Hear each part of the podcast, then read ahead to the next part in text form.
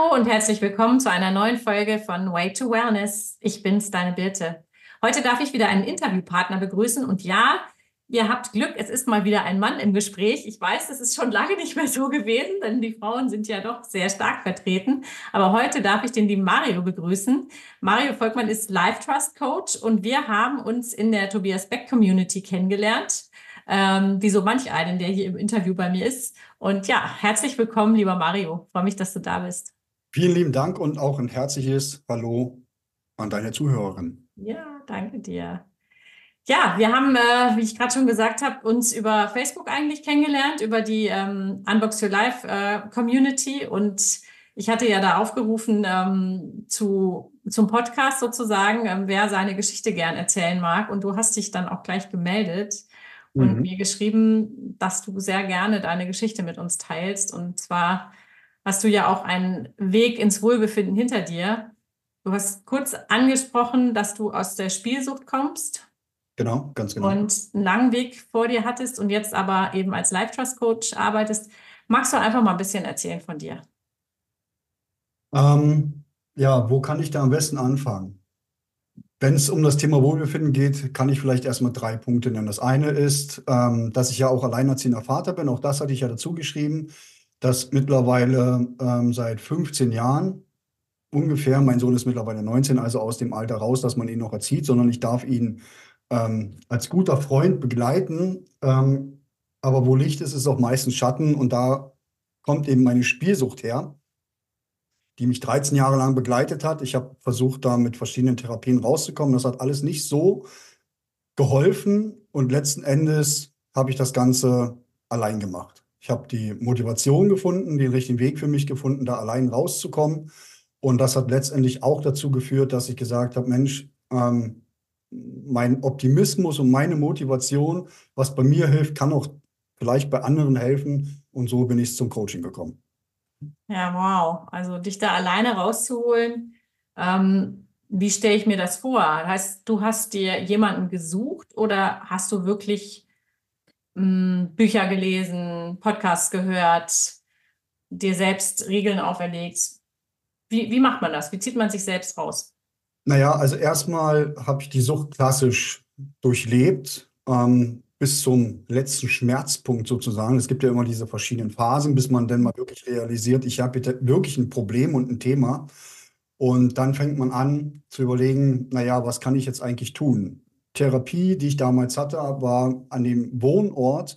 Ich habe mal auf einer kleinen Insel gelebt, sozusagen. Und da war die Therapiestunde genau über der Spielhalle, ähm, wo ich immer gespielt habe. Und das ist natürlich kontraproduktiv. Das ist, als wenn du ein Alkoholiker-Treffen in der Kneipe machen würdest. Das ist so optimal.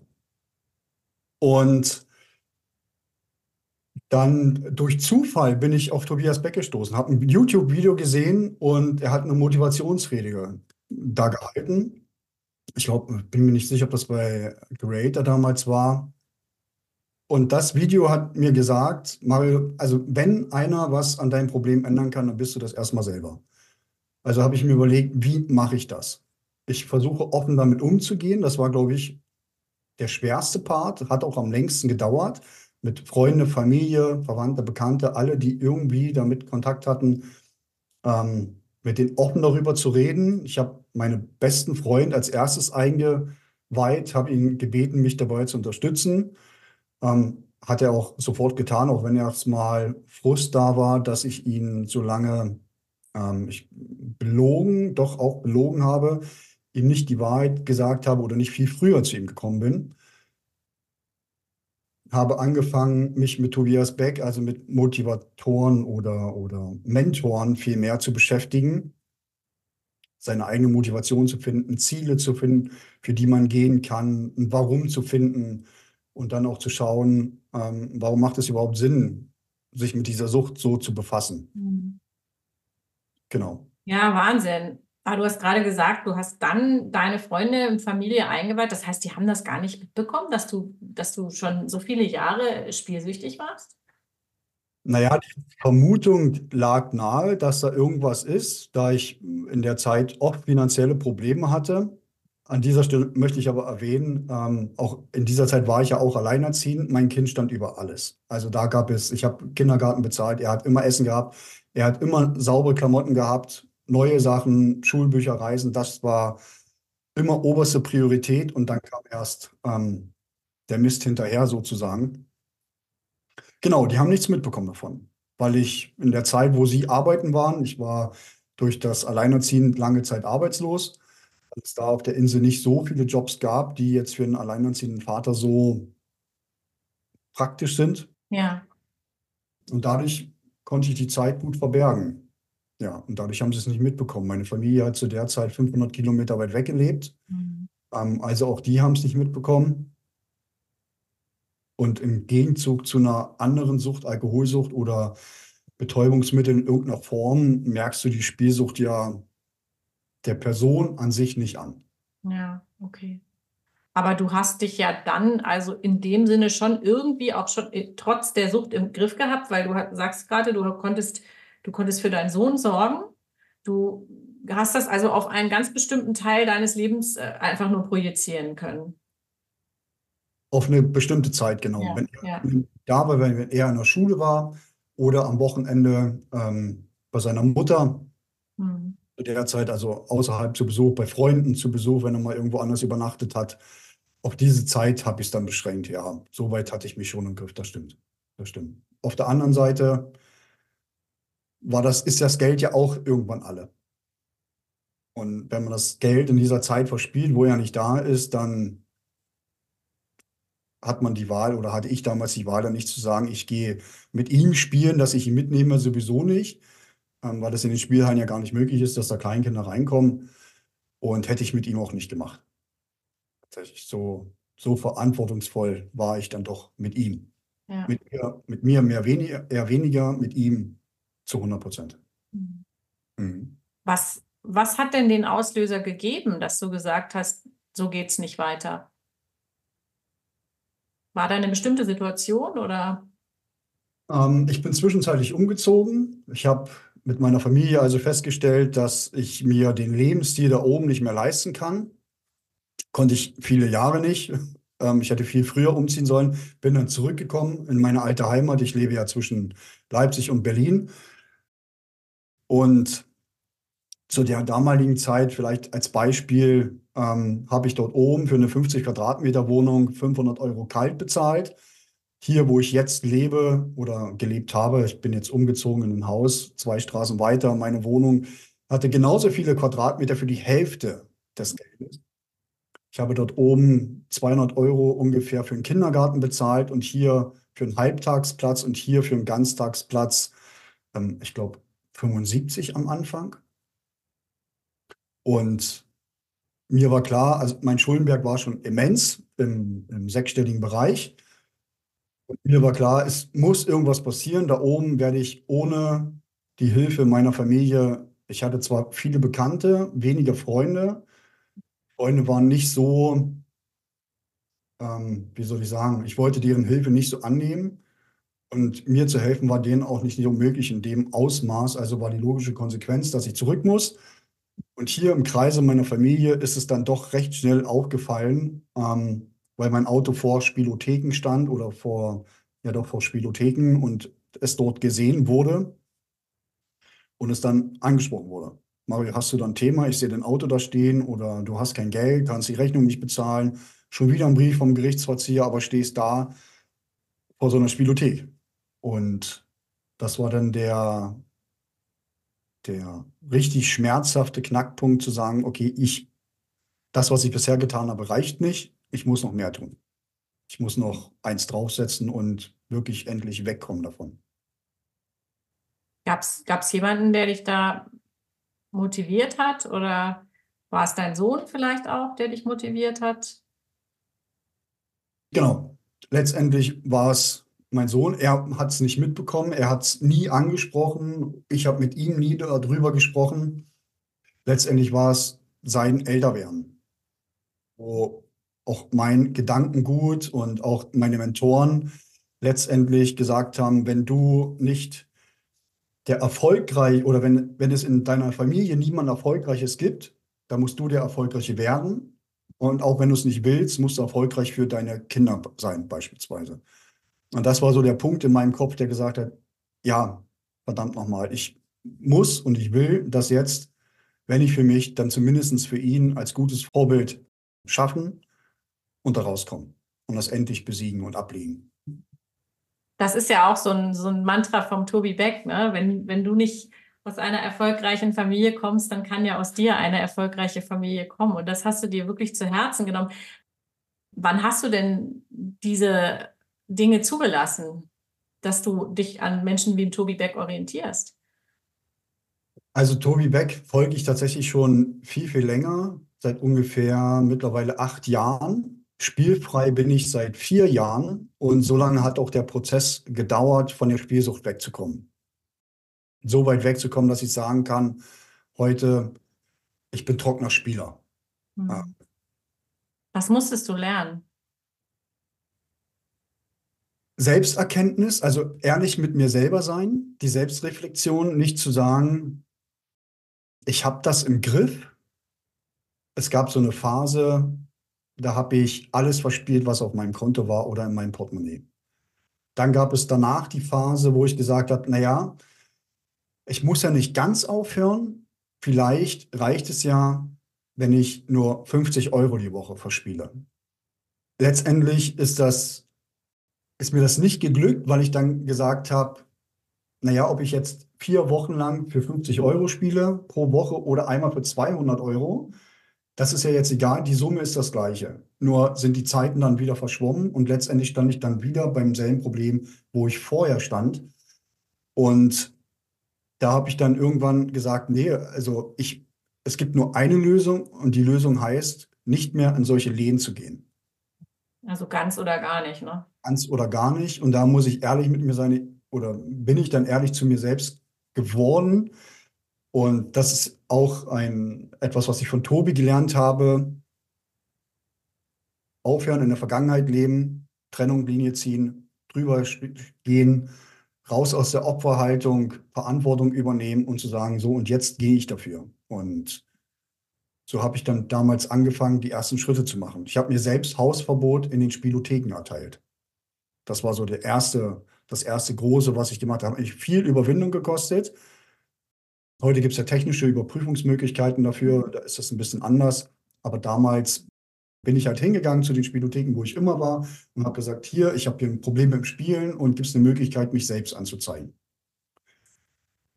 Waren viele nicht darauf vorbereitet, aber letztlich haben sie gesagt, ja, wir können dir Hausverbot erteilen. Ich sage, ja, genau, sowas machen wir. Und dann haben sie ein Foto von mir gemacht, dann gab es eine Anzeige sozusagen, die ist nicht zur Polizei oder sonst irgendwo hingegangen, lag nur da neben der Kasse sozusagen. Und wenn ich reingekommen bin, dann haben die gesehen, ah, okay, das ist der Mario und der darf hier nicht spielen. Also bitte wieder raus. Wie ist, wie ist das? Ich, ich kann mir das nicht, ich kann mir vorstellen, wie sich vielleicht ein Alkoholiker fühlt oder ein Drogensüchtiger, der braucht seinen Stoff. Wie fühlt man sich denn, wenn man, wenn man dann da nicht reinkommt? Es gab Tage, da war es gut, da war es ein gutes Gefühl zu wissen, das steht für mich nicht zur Verfügung hat mir so ein bisschen suggeriert, ich habe es geschafft, ich bin da raus aus dem Kreis. An anderen Tagen war es wieder schlecht und ich habe überlegt, ob es vielleicht eine Möglichkeit gibt, wo ich diese Anzeige selbst zurückziehen kann, da ich sie auch initiiert, initiiert habe. Da überlegt man dann das, was auch ein Alkoholiker oder äh, jemand mit einem Betäubungsmittelproblem macht. Man sucht sich Referenzen oder, oder Ausweichmöglichkeiten, wo das Kribbeln in den Fingern befriedigt wird. Ich für meinen Teil habe damals gesagt, wenn ich mich selbst anzeige in Spielotheken, dann muss ich das auch machen bei der Online-Möglichkeit. Und da habe ich meinen Namen und meine E-Mail-Adresse, das ging übers Internet damals schon, sperren lassen für die Seiten, wo ich immer gespielt habe. Aber da hättest du doch theoretisch bestimmt dir auch eine neue E-Mail-Adresse oder so einrichten können, oder ist das schwierig? Das grundsätzlich ja. Geht ja relativ einfach. Ich habe, glaube ich, selbst schon gefühlt fünf E-Mail-Adressen, ähm, die ich mehr oder weniger nutze. Der Punkt ist aber, ich habe nie gespielt, um zu spielen. Ich habe immer gespielt, um Geld zu gewinnen. Und in dem Moment, wie du versuchst, online dein Geld auszuzahlen, musst du dich via deines Ausweises verifizieren, damit du das Geld überhaupt ausgezahlt bekommst. Und wenn du dich gesperrt hast mit deinem Ausweis, mit deiner Adresse, dann hätte ich umziehen müssen oder mir einen gefälschten Ausweis besorgen müssen. Also da hätte, also das war nicht mehr so einfach. Ich frage so doof, weil ich habe wirklich überhaupt keine Ahnung, weil ich auch überhaupt nicht so ein Spielertyp bin oder das noch nie mit sowas in Kontakt gekommen bin. Ja. Ich finde das auf der einen Seite natürlich faszinierend, dass, dass sowas passiert. Ich habe Menschen gesehen in den USA in Spielhallen. Ich war in Deutschland noch nie in meinem Leben in einer Spielhalle, aber in den USA, die da wirklich den ganzen Tag saßen vor den einarmigen Banditen in, in Vegas oder anderen äh, und nicht weggekommen sind. Aber ich habe mir das einfach noch nie so wirklich bildlich vorgestellt, weil wir wahrscheinlich in unserer Gesellschaft auch gar nicht so viel Kontakt haben zu Menschen oder das, wie du sagtest, man das gar nicht so merkt, ne? wenn jemand spielsüchtig ist. Alkoholiker, das merkst du eben. Ne? Ja. Du hast trotzdem, ja, du hast es geschafft, für dich selbst eben das zu regeln, aber du hast ja auch trotzdem Unterstützung dann geholt in deinem Umfeld auch. Wer, wer war da für dich da? Mit wem konntest du darüber sprechen? nachdem du dieses Outing, sage ich mal, hattest? Ähm, also wahrscheinlich hätte ich schon viel früher mit viel mehr Menschen sprechen können, wie mit meiner Familie, auch wenn sie keine Ahnung davon haben oder auch kein Verständnis dafür hatten, ist es ja immer noch ein Thema, wie man selbst damit umgeht, ob man überhaupt bereit ist, mit jemandem offen darüber zu sprechen. Mein bester Freund war der einzige, mit dem ich wirklich darüber gesprochen habe, aber auch selbst da zu der damaligen Zeit noch sehr, sehr reduziert. Ich habe nur das preisgegeben, was ich preisgeben wollte. Es ging mir um das Thema Verschuldung. Er hat mir gefragt, wie viel ist es denn? Ich habe nie eine konkrete Summe gesagt. Er hat gefragt, naja, seit wann bist du denn jetzt, bist du denn jetzt spielfrei? Und ich gesagt, ja, das war aber eher noch so die Phase, nun nicht mal so, die Übergangsphase, wo ich gelegentlich noch spielen gegangen bin. Bevor ich also den letzten finalen Schritt gemacht habe und gesagt habe, nee, Mario, jetzt geht es nicht weiter. Offen darüber reden kann ich jetzt seit ungefähr zwei Jahren. Spreche ich es offen an, äh, nicht nur Menschen gegenüber, die mich kennen, sondern auch anderen Menschen, die mich noch nicht kennen, wo ich vielleicht merke, mh, hm, wir haben ein ähnliches Thema oder ähnlichen Suchtproblem, wo ich dann sagen kann, du, habe ich auch gehabt. Ich war 13 Jahre lang spielsüchtig. Wir können drüber sprechen und ich kann dir sagen, du hast ein Suchtproblem und du brauchst vielleicht Hilfe.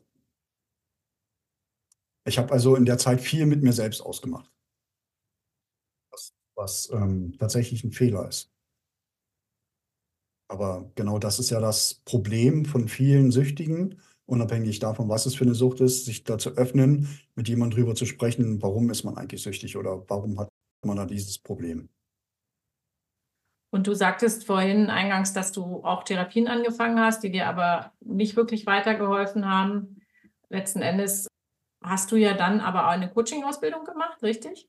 Genau, genau, richtig. War das noch zu der Zeit, in der du in dieser Ablösephase warst oder war das wirklich dann im Anschluss? Das war dann im Anschluss. Okay. Okay. Das heißt, du hast erst für dich entschieden, ich werde trocken, sage ich jetzt mal in Anführungsstrichen, oder clean oder wie auch immer man das, ich weiß nicht, gibt es ein Wort bei Spielsüchtigen? Ich habe leider überhaupt keine Ahnung. Okay, ich, ich auch nicht, aber das macht ja auch nichts. Wir wissen ja beide, was wir meinen. Und dann hast du also dein Leben erst, ich sag mal, gerade bekommen sozusagen und danach hast du dich entschieden, auch anderen Menschen zu helfen. Ist das richtig? So ungefähr kann man sagen, ja. Die, ich habe ja mit der Persönlichkeitsentwicklung angefangen, ähm, um mich selbst zu verändern. Damit war mir das noch nicht so klar. Es war einfach interessant und ich habe gemerkt, was oft von den Menschen gesagt wird, die Persönlichkeitsentwicklung anbieten. Wenn du das Kribbeln merkst und das hier spannend für dich ist, dann hast du irgendwas in dir und willst irgendwo anders hin so hat der Prozess auch bei mir begonnen. Hat eine ganze Zeit gedauert und erst habe ich äh, das Spielsuchtthema behandelt, war trocken oder bin trocken geworden. Und zu Beginn von Corona, da war ich schon trocken. Doch, da war ich zu 100% trocken. Ich habe gerade überlegt, ob ich es anders ausdrücken kann, aber nein, da war ich zu 100% trocken. Corona hat den ganzen Prozess noch unterstützt. auch andere Sachen, aber das hat es nochmal final on the top sichergestellt, sozusagen. Für mich.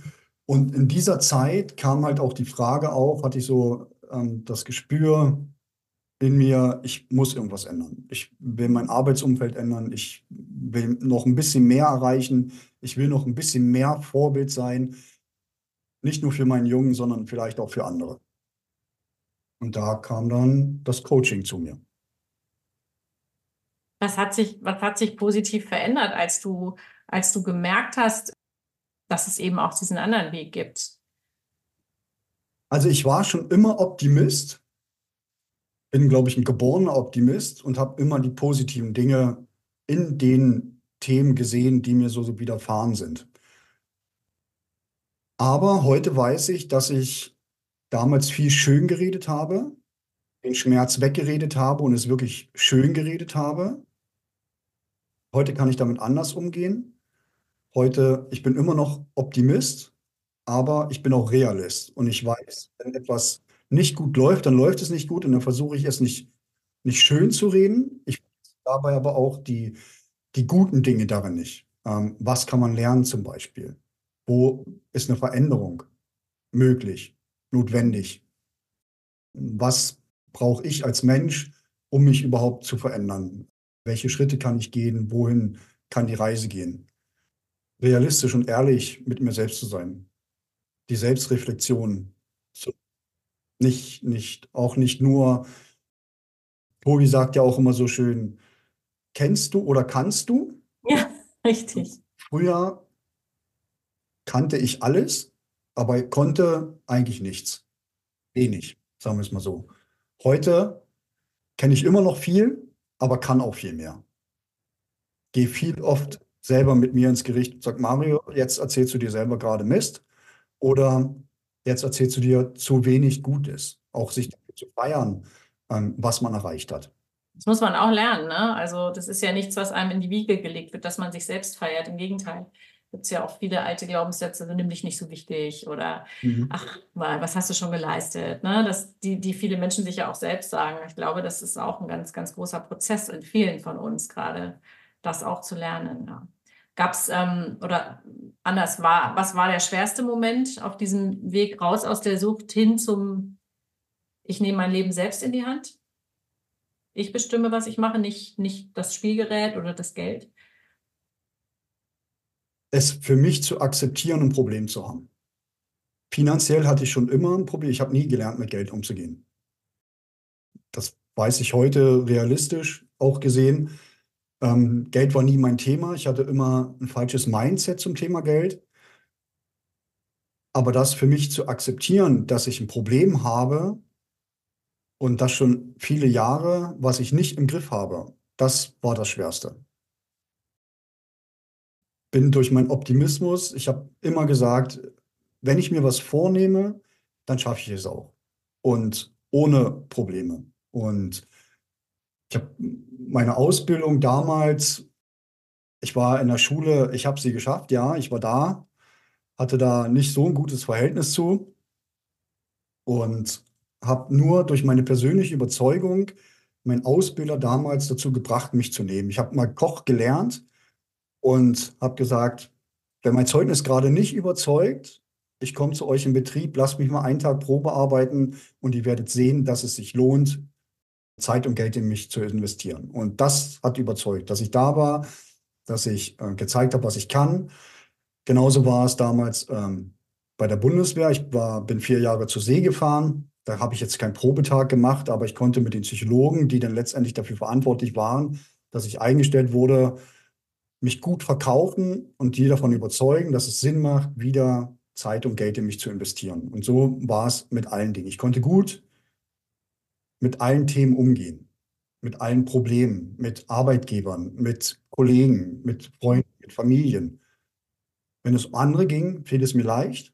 Und bei diesem Thema zu sagen, Mario, echt, du hast hier schon viel zu lange ein viel zu großes Problem und es ist an der Zeit, ich habe es auf andere geschoben. Ich kriege zu viel Rechnung und das ist die einzige Alternative.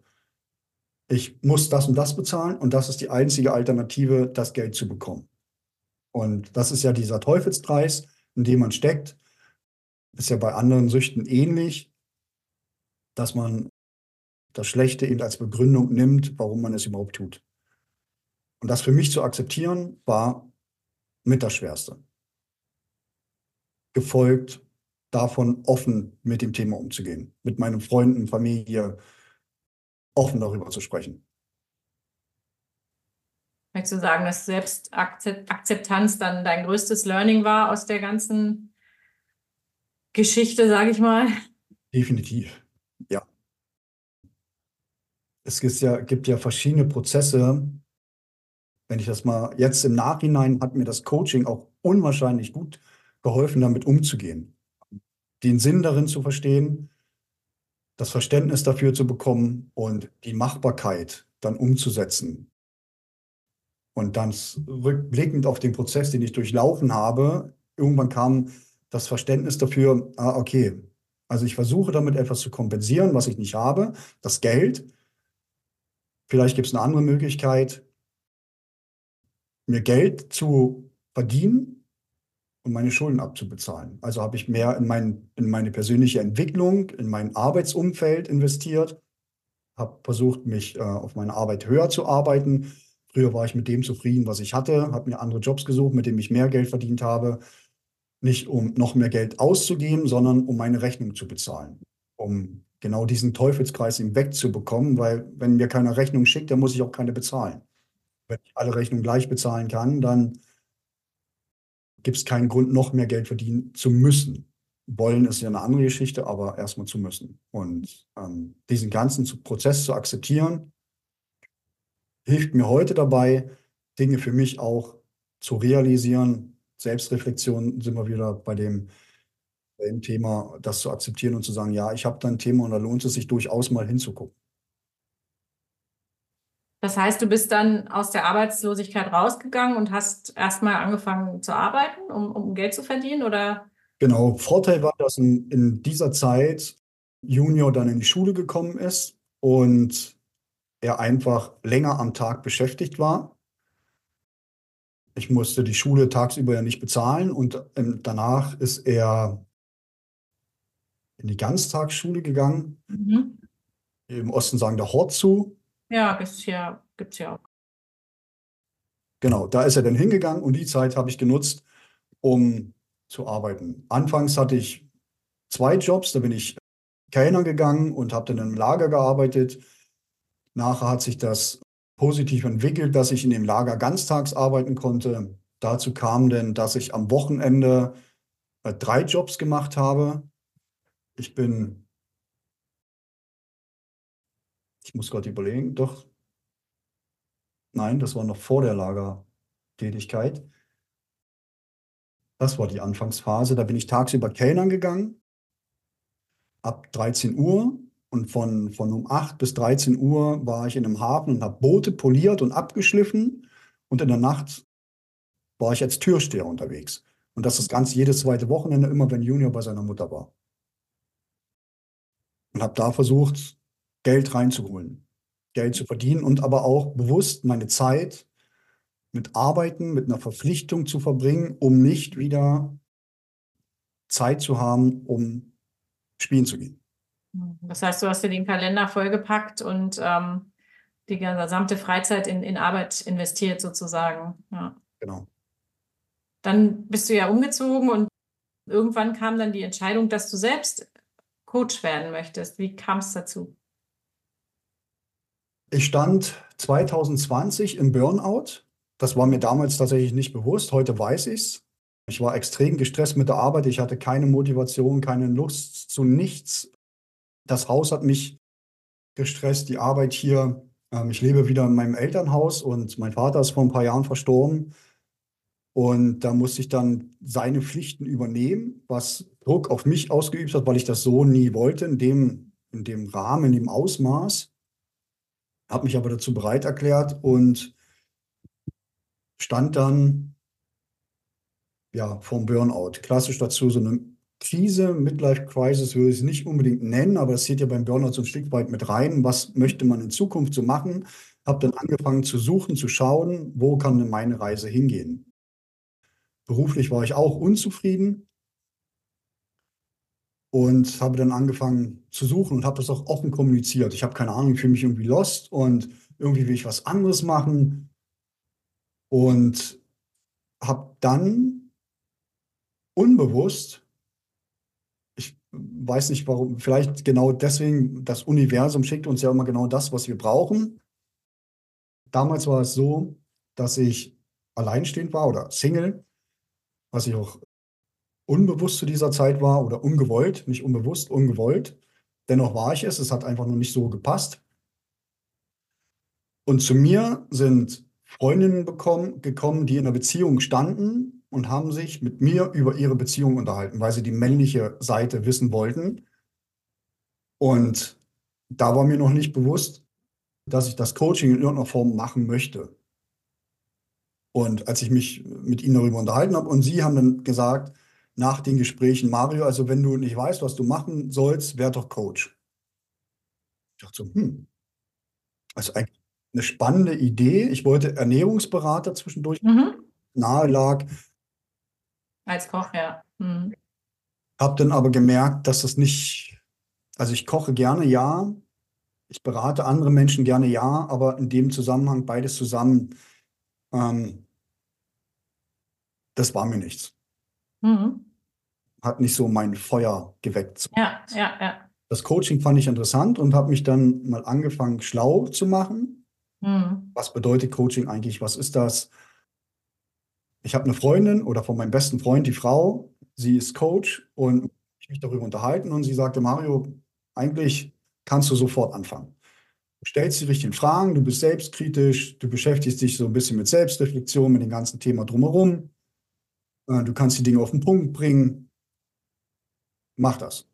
Und ich so, ah, nein, ich weiß nicht, ich, ich brauche da noch irgendwas. Ich, ich brauche dann Zertifikate in der Hand und will dann noch ein paar Schulungen machen. Ich mm, war bei Tobi äh, bei den ganzen Online-Webinaren dabei und von Hermann Scherer und Christian, wie sie alle heißen. Habe alle ähm, Online-Webinare besucht und der nächste logische Schritt war dann, ähm, Geld in die Hand zu nehmen und in mich zu investieren. War nicht so einfach, tatsächlich. Habe auch rumgeschaut, welcher Coach für mich der richtige ist und auch das kam mehr oder weniger durch, durch Zufall zu mir. Ich habe einen Podcast gehört von Tobi. Er hat damals die Frau von Veit Lindau, Andrea Lindau, interviewt. Und sie erzählte davon, dass ihre Coaching-Ausbildung, das war 2021, dass sie 2022 im Januar startet, dass noch Plätze frei sind und dass man sich bewerben kann. Dachte, hm, okay, das klingt irgendwie spannend. Spirituell ist überhaupt nicht meine Schiene, ist aber doch mal eine schöne Herausforderung, zu jemandem zu gehen, der spirituell auf einem ganz anderen Level ist als ich. Also habe ich mich da kundig gemacht, habe das Geld zusammengekratzt und bin jetzt ausgebildeter Life Trust Coach. Genau. Wie, wie hat dir die Ausbildung gefallen? Wie, wie, was hat es dir gegeben, sage ich mal, zusätzlich zu dem, was du ja schon für dich selbst eigentlich gelernt hast? Wir hatten erst kürzlich wieder ein Treffen mit, mit den ganzen Ausbildungsteilnehmern, Event, und dann wurden wir interviewt und die Frage war, wenn du mit einem Wort beschreiben könntest, wie sich dein Leben aufgrund der Ausbildung geändert hat, welches Wort wäre dies? Und ich habe eine ganze Weile überlegt, was man so sagen könnte, vielfältig, tiefgründig, aber mein Wort ist grundlegend. Ich bin spiritueller, ich bin offener, ich kann viel besser kommunizieren, ich kann besser zuhören. Ich konnte vorher schon zuhören. Aber es gibt ja, also für mich gibt es einen Unterschied zwischen Zuhören und Zuhören. Das eine Zuhören ist, ich höre, was du sagst. Und das andere Zuhören ist, ich verstehe auch noch dazu, was du sagst. Und man liest vielleicht zwischen den Zeilen und Mimik und, Mimik und Gestik noch mit dazu. Und das konnte ich vorher nicht. Jetzt kann ich es deutlich besser. Noch nicht perfekt. Das ist auch nicht notwendig, aber das kann ich viel besser. Ich bin ehrlicher mit mir selbst und jede Ehrlichkeit, die mit mir selbst zu tun hat, spiegel ich auch meinem Gegenüber wieder. Zeige Empathie, zeige, wenn ich nicht verfügbar bin, setze klare Grenzen, die ich vorher nicht so gesetzt habe. Also es gibt eigentlich keinen Bereich in meinem Leben, der sich nicht dadurch geändert hat oder langfristig gesehen ändern wird. Schön. Schön, dass wenn jemand das über sich sagen kann. Das ist, äh, finde es sehr weise schon, ja. Also weise hört sich zwar immer so nach, nach weißhaarigem altem Mann oder alter Frau an, aber ich, ich glaube, dass es ähm, auch eine, einfach ein ganz positives Attribut ist, was, was nicht alle Menschen in sich tragen und was du auch vermittelst im Gespräch. Das finde ich, das ist sehr angenehm. Vielen Dank. Ähm, wie hat sich dein Leben seitdem verändert? Also ich wünschte, ich könnte sagen, ich bin, wenn man es mal so runter reduziert, viele haben mir das Ziel örtlich frei, finanziell frei, zeitlich frei. Ich bin leider noch keins von den drei Dingen, aber gefühlt bin ich nur noch zwei Schritte davon entfernt. Die 13 Jahre spielsüchtig, die wischt man auch nicht mal eben von sechs Monaten weg. Das dauert eine ganze Weile. Und auch das mache ich ohne meine Familie, ganz allein. Und wie gesagt, ich habe wirklich im dreistelligen Bereich damals Schulden aufgebaut, die mir immer noch nachhinken. Heute kann ich sagen, dass ich schon, ich glaube, bis auf 40 Prozent runter bin ungefähr. Also 60 Prozent davon schon abgebaut habe. Nur durch mein Tun. Ich mache Dinge, also die mein Leben wirklich beeinflussen oder positiv beeinflussen. Ich mache Dinge, die ich vorher nie getan hätte, weil sie viel zu sehr in meiner Komfortzone liegen oder außerhalb meiner Komfortzone und ich viel zu sehr in meiner Komfortzone bin. Ich fliege dieses Jahr das erste Mal allein in Urlaub. Hätte ich früher nie gemacht. Ich fahre nach Berlin zu Kuschelkursen, was ich früher nie gemacht hätte.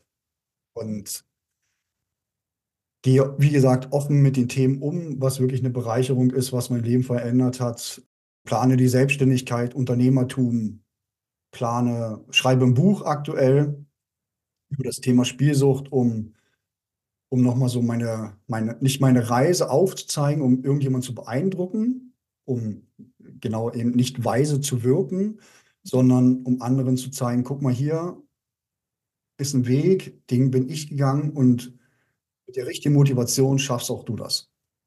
Genau. Ich glaube, das ist auch ganz, ganz wichtig, ne, dass wir andere, also auch, ich finde, man, man hat auch irgendwo eine gewisse Verpflichtung, also ich, ich empfinde das so, wenn man selbst so viel lernen durfte, dass man anderen vielleicht auch damit helfen kann, dass sie eben diese Erfahrung vielleicht nicht machen müssen, sondern von dem lernen dürfen, was wir gemacht haben, ja. Mhm. Das ist, das ist sehr schön. Jetzt hast du hast ja auch einen Podcast, hast du mir erzählt, ne? Also auch da unterstützt du andere Menschen im Coaching-Bereich und mit deinen äh, Erfahrungen? Genau, habe ich mit einer Coaching-Kollegin zusammen mhm. die Coaching-Ausbildung im Jahr vor mir gemacht und wir haben uns dadurch gefunden und haben irgendwann festgestellt, ähm, sie wollte gerne einen Podcast machen. Ich gehe mit dem, mit dem Gedanken, einen Podcast zu machen, ähm, schon, wie sagt man, seit vier Jahren schwanger. Mhm wir haben uns darüber unterhalten und sind dann irgendwie auf den Nenner gekommen, Mensch, lass uns das doch zusammen machen. Und jetzt im April haben wir einjähriges, da gibt es unseren Podcast seit einem Jahr. Wir haben jetzt die ersten Interviewgäste drin und es dreht sich alles rund um das Thema Persönlichkeitsentwicklung ist immer mhm. so ein großes Wort, was mittlerweile auch teilweise schon sehr abgenutzt klingt. Das stimmt. Aber ja. es ist alles Mögliche dabei. Wir haben ich rede über meine Spielsucht, wir haben Affirmationen dabei, wir haben Meditation dabei, wir sprechen über Karma. Ich will nicht zu viel verraten. Alles gut. Kommt noch viele Spiritualität rein. Das Gender-Thema findet seinen Platz. Also es gibt keine Nische, die wir nicht in dieser, in diesem breiten Feld bedienen. Nicht oberflächlich, jede Folge in sich geht in die Tiefe wir kratzen alles mal so an, würde ich so sagen, und sind da sehr multi, mhm. breit. Ja, das, ist, ja, das hört sich sehr interessant an und wir verlinken deinen Podcast ja hier auch in den Show Notes. Also wenn, äh, liebe Hörerinnen, liebe Hörer, du das äh, Interesse hast, dann hör einfach mal rein bei Mario. Ich habe noch so zwei, drei Fragen. Was mich auf jeden Fall noch interessieren würde, ist, wo siehst du dich in einem Jahr? Jetzt haben wir gerade ein neues Jahr gestartet oder was möchtest du dieses Jahr noch erreichen? Hast du da bestimmte Sachen vor? Das ist eine sehr spannende Frage. Ich habe, glaube ich, in, in während der Coaching-Ausbildung meine, also ich kenne das von früher schon mit der Persönlichkeitsentwicklung. Ich war auch mal im Network Marketing unterwegs. Da lernt man das ja auch oder bekommt immer so gesagt, wo du siehst du dich in ein, zwei, fünf mhm. Jahren. Und ich glaube, mein, in den letzten fünf Jahren habe ich genau diese ein, zwei, fünf, zehn Jahre 20 Mal überworfen und sehe mich immer woanders. Jetzt kann ich sagen, dass ich äh, im nächsten Jahr mich fest in dem Coaching-Markt etabliert sehe, dass ich mein Buch geschrieben habe und Vorträge halte und ich denke, dass ich auch als Speaker auf Bühnen gehen werde, um genau darüber zu sprechen. Die Motivation zu finden, die eigenen Themen zu sehen und seine Ziele zu erreichen und dafür zu gehen. Schön. Da freue ich mich drauf. Vielen Dank. Das ist auf jeden Fall eine tolle Ziele. Ja. Gibt es denn, ja, du hast jetzt deinen Weg so beschrieben, gibt es irgendwas, was immer wieder kommt, was du anderen Menschen vielleicht als, als dein wichtigstes Learning mitgeben möchtest? Ehrlichkeit. Ehrlichkeit und Respekt. Nicht nur anderen gegenüber, sondern in erster Linie sich selbst gegenüber. Wir hatten vorhin schon mal darüber gesprochen, dass man das Selbstfeiern viel zu oft vergisst. Und das, finde ich, ist eine Form von Respektlosigkeit sich selbst gegenüber, weil man sich unter den Scheffel stellt und viel zu klein redet, was man eigentlich schon geschafft hat. Man sieht immer durch das Fernsehen, durch Social Media etc., was es für große Menschen gibt mit tollen Entwicklungen. Aber in dieser gemeinsamen Welt zählt ja jedes kleinste Zahnrad. Und wenn da ein Zähnchen abbricht, dann funktioniert das ganze System nicht mehr. Und dafür kann man sich selbst feiern, für jedes, alles, was man geschafft hat.